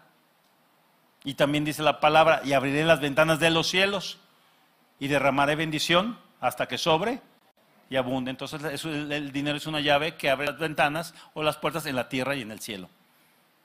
Por eso el diablo le urge que usted tenga desconfianza de eso. Le urge porque Él sabe que si no obedecemos, no vemos. Él lo sabe. Por eso hay tantos expertos, ¿verdad?, en hablar que, el diezmo no, y que quién sabe qué, y que... Pues yo le digo a la gente, mira, a mí me importa un comino. Yo le voy a dar a Dios mi diezmo y mi ofrenda y lo he hecho por 34 años que tengo de cristiano. Y a mí nadie me puede decir que no funciona. Y vamos a suponer que ya el diezmo era del Antiguo Testamento y que ya no se tenía que dar y que la manga, pues prefiero estar equivocado dando que buscar razones para no dar. Si estás aquí, porque yo no creo que Dios me vaya a arrepentir en el cielo. ¿Para qué diste? ¿Eh? Te pasas, te pasas, ¿verdad? O sea, por favor, prefiero estar equivocado así. Y funciona, como le digo, funciona. Ocho. Avanzamos. Mateo 6:24. Ninguno puede servir a dos señores, porque aborrecerá a uno y amará al otro, estimará a uno o menospreciará al otro. No puede servir a Dios y a las riquezas. El dinero es un siervo y no un señor. ¿Dónde tiene que estar el dinero? Su lugar de siervo. Mira, cada vez que tú das tu diezmo, le muestras al diablo, le muestras al mundo que el dinero dobla sus rodillas porque lo pones en los pies del Señor, lo pones para, la gloria de Dios, lo pones para la obra del Señor. Y cada vez que tú haces eso, tú le das una bofetada a Satanás. Porque la Biblia dice que la raíz de todos los males es el amor al dinero. Esa es la obra de Satanás, el amor al dinero. Y cada vez que tú haces eso, tú le callas la boca al diablo. Porque el dinero va a servir a mi Señor y va a ser, va a ser para su obra. Y sí, voy a vivir bien y voy a comer bien y voy a estar bien, pero en primera instancia el dinero es un esclavo y ahí tiene que estar como esclavo para servir al reino. Amén. Seguimos entonces. Después, otro verso, déjeme ver. El dinero son tres cosas que están en Filipenses 4, 17 al 20 dice el apóstol Pablo escribiéndole a los creyentes. No es que busque dádivas, sino que busco fruto, que abunde en su cuenta. Pero todo lo he recibido y tengo abundancia y estoy lleno. Ah, ah, dice, y estoy lleno, habiendo recibido de Epafrodito lo que enviaron, olor fragante, sacrificio acepto, agradable a Dios. Mi Dios pues suplirá todo lo que les falta conforme a sus riquezas en gloria en Cristo Jesús. Al Dios y Padre nuestro sea la gloria por los siglos de los siglos. Amén. El dinero son tres cosas según estos versos. Número uno, fruto. Número dos, perfume. Dice la Biblia que es olor fragante. Cuando usted, escuche, cuando usted da la obra del Señor, usted honra al Señor, es como un perfume. Cuando pasa junto de usted una persona que huele rico, o usted huele un perfume o algo que suelta o tiene un aroma de esos que le gustan a usted, pues, porque yo no sé cada quien, cada le gusta, a lo mejor hay quien le gusta, no sé, Paco Rabán, ¿no? Que son de mis tiempos. 212, ¿no? Yo no sé. A algunos les gusta el pachole. O el siete machos, dicen. ¿eh? Pues los gustos son gustos. ¿Estamos viendo o no? Pero cuando alguien huele algo que le agrada, ay, hasta te pone de buen humor. ¿A poco no? Pero ¿qué tal cuando hueles que destapas ahí a un gato que tiene dos semanas que se murió ahí abajo de la piedra? Te dan ganas de volver el estómago cuando algo huele mal. ¿Es correcto o no? El dinero para Dios es un perfume agradable según Pablo, ¿verdad? Eso es lo que dice aquí. Y la tercera cosa que dice aquí en este verso es que también es sacrificio aceptable. Porque cuesta. Dar cuesta. Yo le digo a la gente, lo más difícil para el hombre no es cantar, alabar, este, echar brincos, ¿verdad? Servir. Eh, eh, no, lo más difícil para el hombre siempre es desprenderse de lo económico. Eso se va a hacer siempre. Ok. Vamos a entrar a la última parte y le voy a enseñar algunos hábitos que son enemigos de su prosperidad. Regularmente tenemos ciertos hábitos, diga conmigo hábito, práctica, costumbre, una manera de ser, de hacer las cosas, que ya la hacemos inconscientemente, porque la hemos estado, entonces ya no, ya, ya lo hacemos en automático. Entonces hay algunos hábitos que necesitamos considerar, observar en nosotros que le van a estorbar. Ya hablé de estas cosas que dice la Biblia y solamente algunas porque eh, podemos hablar de mucho. ¿eh? Ayer mi esposa habl- mencionó que de 10 cosas, porque realmente tocaba el punto 10, 10 cosas por las cuales debemos de darle a Dios los diezmos, pero el estudio no son 10 cosas, el estudio que hice son como 23, porque le digo a la congre, le digo a mi congre, ¿sabes qué? Siempre voy a buscar razones para darle a mi Señor, siempre. No voy a buscar razones para no darle, voy a buscar razones para hacer las cosas. Y entonces eso me mete a, estudiar, a estudiar, a saber, y he encontrado hasta ahorita 23 cosas más o menos, o 23 razones por las cuales le doy mi diezmo a Dios y mi ofrenda. Amén. Ok, ocho hábitos son, ya vi que tengo ocho hábitos que van a ser enemigos de la prosperidad. Y me voy ya porque ahí ya dice que ya. Número uno, la primera cosa es que nos falta profundidad o nos falta formalidad en el tema del dinero. Necesitamos profundizar, aprender el qué, el cómo, el dónde, el por qué, el para qué, el quién del dinero. ¿Sí? No le tenga miedo al dinero, no le tenga miedo al dinero, el dinero es una bendición. El dinero es algo que le pertenece al Señor. Dios quiere. Dice, mío es el oro o mío es la plata. ¿No dice así la palabra? Eh, Dios quiere. Entonces, pero nos falta a veces profundidad. Es más, le digo esto, en cualquier tema donde usted tenga problemas, le está faltando formalidad y profundidad. Cualquier tema. Si es de salud, nos falta formalidad y profundidad, o profundidad y formalidad en el tema de la salud. Todo se puede cambiar, todo se puede revertir, todo se puede mejorar, pero nos falta eso. Anímese, métase más, sea formal, sea formal en las cosas. Trate el dinero como debe de ser tratado, como, como siervo de Dios, pero sea usted, es que yo le digo a la gente, nos falta mucho, mucho entendimiento en ese sentido para ser así, mira, o sea, así con las cosas de, de la economía. No es, ay, ay, como salga, es lo que se me ocurrió. No, no, no es, no es así. Es formalidad. ¿Vamos bien? Número dos, vámonos. Número dos, la siguiente cosa, vivir arriba del presupuesto. Tan sencillo. Vivir, gastar más de lo que ganamos. Punto. ¿Qué es el presupuesto? ¿Qué es un presupuesto? Un presupuesto es un cálculo anticipado de los gastos, de las entradas y de las salidas. O sea, yo calculo cuánto voy a recibir y cuánto va a salir en un periodo. La semana, en la quincena, el mes, presupuesto. Entonces, uno de los problemas es que mucha gente vive arriba del presupuesto. O sea, gana 100 y gasta 110. ¿Si estás aquí o no? Y eso siempre le va a causar problemas. Siempre. Lo ideal, escuche, lo ideal es que vivamos por abajo de nuestro presupuesto en un 80%. Del 100, un 80% porque eso le va a dar bases para otras cosas importantes que ahorita le voy a, le voy a mencionar. Ok, número tres, la tercera cosa, el hábito de, de, estar permanentemente endeudados. Yo era de estos, ¿eh? yo quiero que usted sepa que yo tuve problemas de esto. Mire, algo me pasaba, me quemaba las manos la lana. De veras, ¿eh? Yo traía 200 pesos y andaba buscando a ver qué costaba 200 pesos para gastármelos.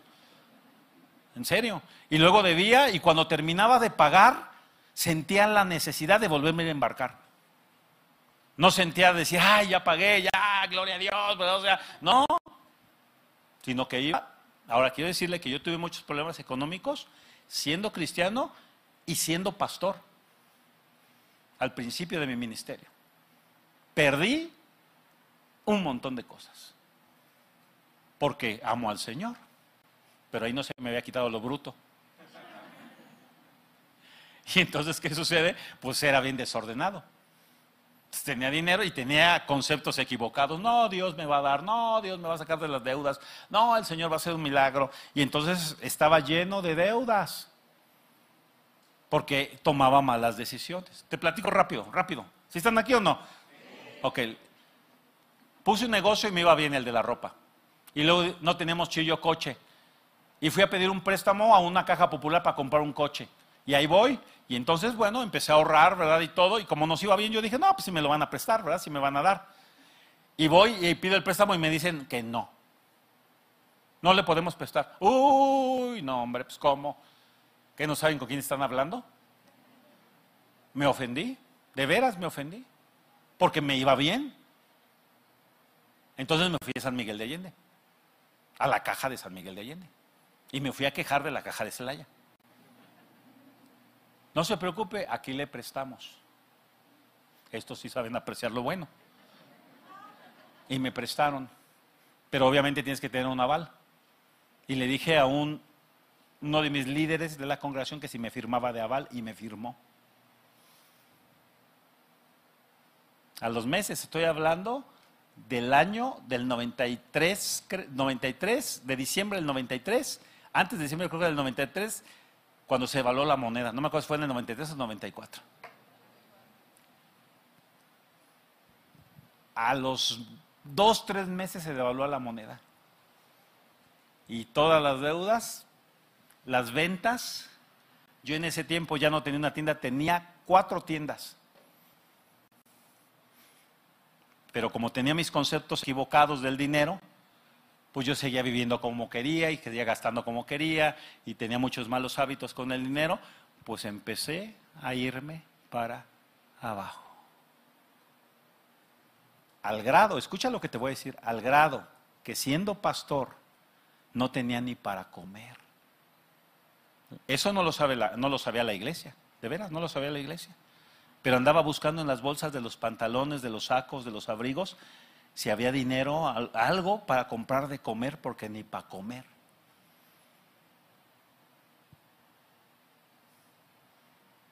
Entonces, ¿qué sucedió? Pues tuve que aprender la lección. ¿Si estás aquí o no? Endeudado. Endeudado. Dios trató conmigo porque, ¿sabes qué? Yo me enojaba con los de la caja. Cada vez que veía los intereses, rateros, rateros. Quería orar para que cayera fuego del cielo y consumiera la caja. Hasta que un día Dios me dijo, rateros, ¿quién fue a pedir? ¿Y no te dijeron que no ahí en la caja de Celaya? Pero por tus pantalones fuiste a patear la puerta. Ahora tú quieres que yo te pague la deuda. ¿Y por qué te la voy a pagar yo? ¿Quién fue a pedir? No, pues yo, Señor. Entonces, ¿quién va a pagar? Pues yo. Porque de verdad yo pensaba como cristiano y como pastor que iba a haber un milagro, que iba a llegar un millonario y me iba a dar una ofrenda, que iba a encontrar los, los, los, los, centenarios enterrados por ahí, o a lo mejor aquel tío que no conozco millonario y se murió. Y, y yo, de veras, de veras, yo pensaba que Dios iba a hacer algo así. ¿Y qué crees que no lo hizo? De veras no lo hizo. ¿Y entonces qué sucedió? Pues tuve número uno que arrepentirme, número dos pedirle perdón a Dios, Número tres, ir a dar la cara a la caja y pedirles que me disculparan y que me permitieran, que me ayudaran, porque yo quería pagar. Y me dice la persona en la caja, ¿cómo no? Le voy a quitar los moratorios. ¿Cuánto nos puede traer cada semana? Y a mí se me ocurrió así de repente, 500 pesos, le dije, 500 pesos. Bueno, le voy a anotar 500 pesos y cada semana lo esperamos aquí con quien. Y cada semana estaba yo formado con mis 500 pesos ahí. Y pensaba yo, ándale, vuelve a pedir prestado baboso. Con esto le compraría la lavadora chido que tanto necesita o, zapatos para mis hijos, pero ándale, ándale, muy sabiondo, ¿no? De veras, si fue una terapia, imagínate, cada ocho días, con la, cada ocho días con la terapia. ¿Tú crees que no aprendí? Por favor. Y luego le dije un día Chío, cuando termine de pagar, voy a quemar esa condenada tarjeta, porque es una tarjeta y eso, voy a quemar todo eso. Y me dice, ¿y para qué la vas a quemar? Mejor en esa cuenta, ponte a ahorrar. ¿Y qué crees? Que hasta el día de hoy estoy ahorro ahí. pues ni modo, tuve que cambiar mi manera de pensar, amados. Ok, vamos a avanzar. Número, número,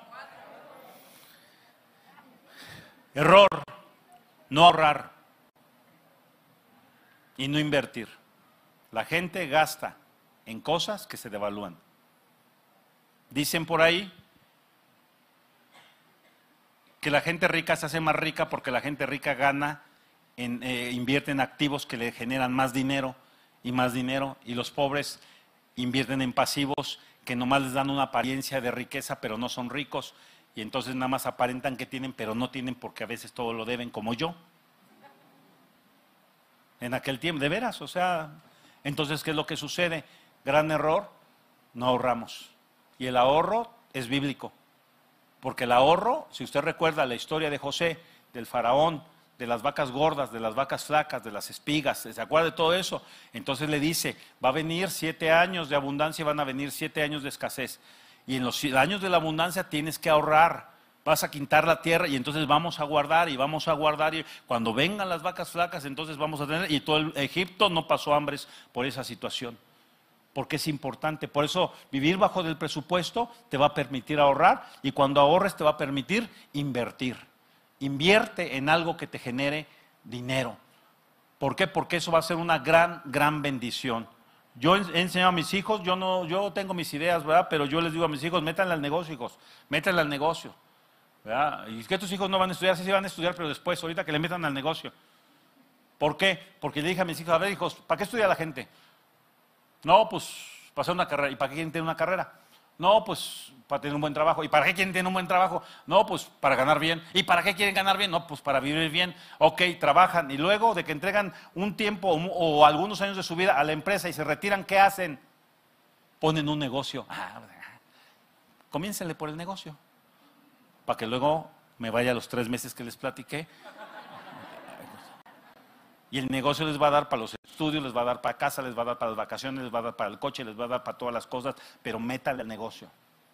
Entonces, yo tengo mis ideas y me critican a veces, pero ni hablar.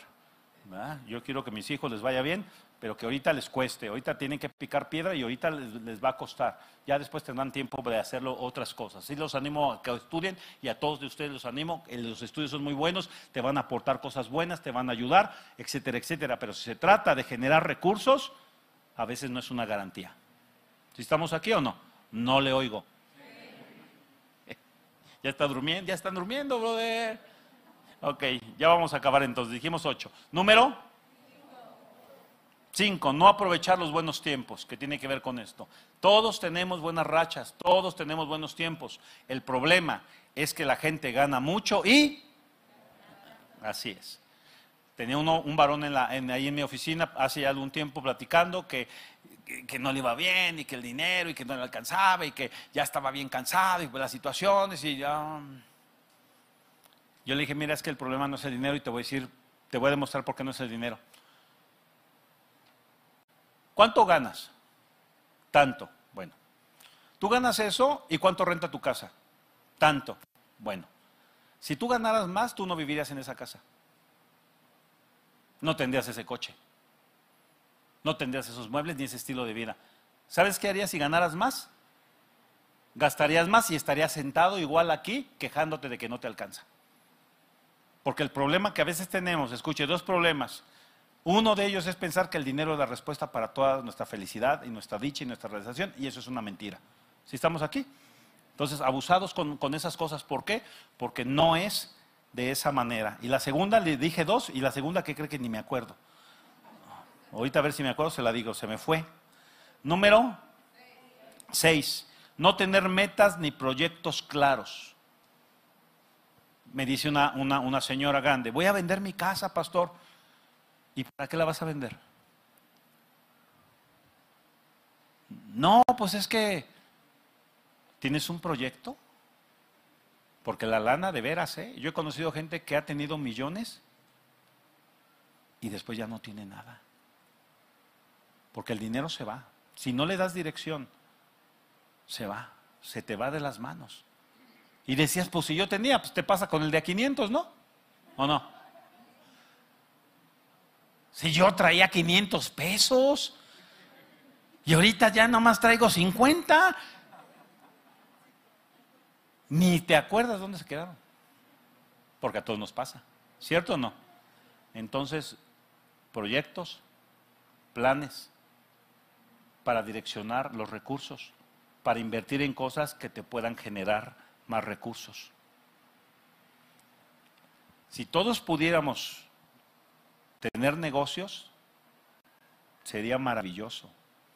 Y algo que también he aprendido, las familias, las familias, tienen un potencial en sus miembros que tienen la capacidad de poner negocios de familia. Cada miembro en una casa tiene diferentes talentos, dones y habilidades. Y esos dones, talentos y habilidades es como los judíos. ¿Sabes qué hacen los judíos? Eso, tienen negocios de familia. Entonces, ¿qué sucede? Uno trabaja y todos ganan. Pero cuando uno muere y cuando uno ya está, ¿a quién se le queda el negocio? A los hijos. Y hay hijos que tienen facilidad para las matemáticas, la contabilidad, para las relaciones, para las cosas. O sea, los negocios familiares son una bendición. No importa que el negocio no tiene que ser la gran empresa, podemos comenzar con algo mucho, muy sencillo. Pero tienes tu trabajo y trabajas en un proyecto. Tienes tu trabajo y trabajas en un proyecto. Entonces echas a andar el proyecto, pero conservas el trabajo. Porque dicen por ahí, pon un negocio y búscate un trabajo. ¿Por qué? Porque si tú vives del negocio, quieres vivir del negocio inicial, te vas a meter en muchas presiones. Conozco gente, escucha, que ya tiene casi 60 años, a un varón que casi tiene 60 años. Y él trabaja en una dependencia del gobierno. Y le pregunto, porque lo veo gastar mucho, y le pregunto, si tienes proyectado un negocio, ya tienes algo para invertir, si el día de mañana llegas y te dicen muchas gracias por haber participado, ¿ya no lo necesitamos? ¿Estás previendo eso para el día de mañana? No, pues es que... No. Eh, y su esposa está angustiada porque ella le dice, mira Juan, yo le digo, vamos a poner una, una, una tortería, mira, vamos a vender esto, mira, vamos a vender aquello. Y no quiere, me dice, y no quiere. Pues yo espero que reaccione. ¿Por qué? Porque no guardamos, no ahorramos, siempre pensamos que encontramos a la gallina de los huevos de oro, eso me pasó a mí. Yo dije, no, pues verdad, aquí ya la hice, vendía un montón, me iba muy bien. Yo dije, no, pues ya, ya aquí ya la armé. ¿Sí, ya la armaste? Ni para comer, como les platiqué. Vamos a terminar entonces. Número siete, un descontrol de tus gastos. Un mal hábito es un descontrol de tus gastos. ¿A qué me refiero? Yo te digo, primero la gente piensa que las circunstancias no van a cambiar y pueden llegar a cambiar. No tenemos que vivir con temor, no vivas con miedo, no vivas apanicado, pero sé prudente, siempre. Ahora, yo les digo esto, dicen que en este país, no es que la, crisis, no es que las circunstancias, no, mira, vete a Costco, vete al Sams y ve que en el, estacionamiento ni caben los carros. Y luego yo soy remetiche, yo voy ahí y voy viendo que lleva la gente los carritos. De veras. Yo, haz lo mismo, nomás sé discreto así como espía de la KGB. El 60% Abel de las cosas que lleva la gente en los carritos no las necesita. No necesita un paquete de sneakers, de veras no los necesita. No necesita un paquete de cacahuates japoneses, no los necesita. No necesita, o sea, pero la gente eso es lo que hace. Si estás aquí, porque piensa que el día de mañana las cosas van a seguir igual como hoy. Y el ahorro para la inversión siempre va a ser un respaldo y una bendición para tu matrimonio, para tu casa, para que nada les falte, para que prosperen y para que les vaya bien. Y terminamos y le damos gracias al Señor. Número 8, que ya lo hablamos un poquito, uno de los grandes errores que se cometen es la falta de generosidad de nuestra parte. Les voy a leer un versículo y vamos a orar. Dice, Primera de Timoteo capítulo 6 versículo 9 y 10 dice así, porque los que quieren enriquecerse caen en tentación. ¿En qué caen? Y en lazo, y en muchas codicias necias y dañosas que hunden a los hombres en destrucción y perdición, porque raíz de todos los males es el amor al dinero, el cual, codiciando algunos, se extraviaron de la fe y fueron traspasados de muchos dolores. Si algo nos libera de la codicia, es la generosidad. Es compartir, es ayudar, es dar. En tu capacidad, en tu posibilidad. No le vas a poder dar 100 pesos a una persona si nada más traes 20 en la bolsa. Pero si de esos 20 a lo mejor le puedes dar 3 o le puedes dar cinco. ¿Sí me explico? O le puedes dar la mitad, o lo que puedas hacer. Pero siempre obra en esa fe, siempre obra en esa actitud, siempre camina con ese pensamiento de que tú eres una bendición, de que Dios quiere que te vaya bien, de que tengas no solamente para pagar tus cuentas, sino que tengas más de lo que necesitas y que tú no le debas nada a nadie, tengas para pagar tus cuentas y además tengas una cuenta de ahorros que día con día, mes con mes o año tras año vaya creciendo, vaya creciendo para las oportunidades que tengas que Dios te muestre de inversión, para que entonces puedas tener tus propias cosas, negocios o recursos que tú mismo puedas empezar a generar. Y que tu matrimonio, en ese sentido, nunca caiga en un pleito o en una situación de, de problemas por las cuestiones del dinero. Cuando Rocío y yo no teníamos dinero, amados, ¿sabes qué? Algo que nunca perdimos fue la chispa, fue el buen humor. Y hasta nos reíamos, ¿verdad? Hoy vamos a ayunar.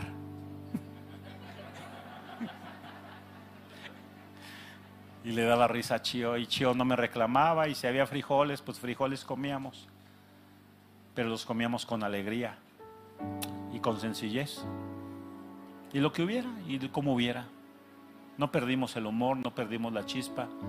Siempre nos acompañamos. Rocío nunca me ha reclamado de mis malas decisiones que llegué a tomar, porque nunca fueron intencionales, nunca fueron para dañar a mi familia ni a mi esposa.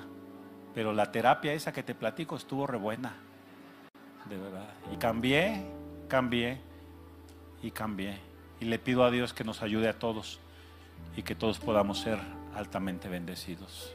Vamos a orar, amado. Padre, hoy te damos muchísimas gracias Dios por tu amor y gracias Dios por enseñarnos acerca de la importancia que tienen los recursos, el dinero, las cosas materiales, Señor. Porque aquí vivimos, Padre, y lo requerimos, Señor.